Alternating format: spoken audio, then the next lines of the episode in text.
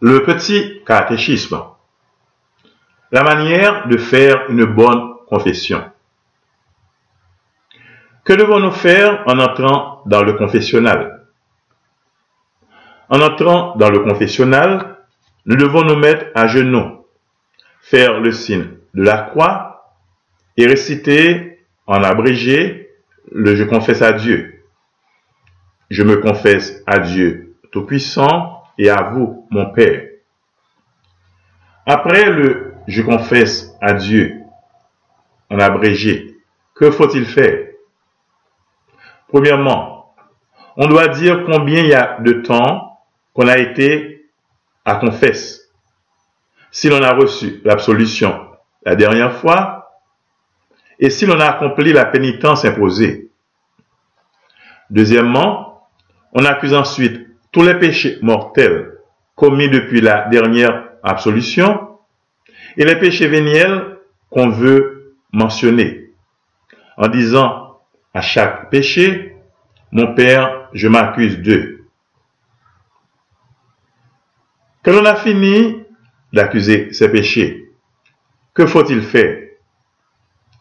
Quand on a fini d'accuser ces péchés, on dit, mon Père, je m'accuse de plus de bien d'autres péchés que je ne connais pas et de ceux de toute ma vie. Je demande pardon à Dieu et à vous, mon Père, la pénitence et l'absolution. Puis, on écoute avec attention les avis que le confesseur juge à propos de donner.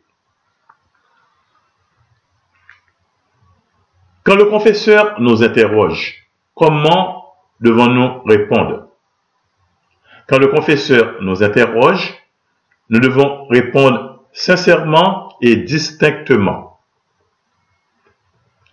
Est-il permis d'accuser de nouveau un ou plusieurs péchés qu'on a déjà accusés dans les confessions précédentes? Oui, il est permis et il est même quelquefois utile de renouveler l'accusation de certaines fautes afin de s'exciter davantage à la contrition ou d'assurer la validité du sacrement. Que devons-nous faire pendant que le prêtre nous donne l'absolution? Pendant que le prêtre nous donne l'absolution, nous devons faire du fond du cœur un acte de contrition. Que faut-il faire après avoir reçu l'absolution?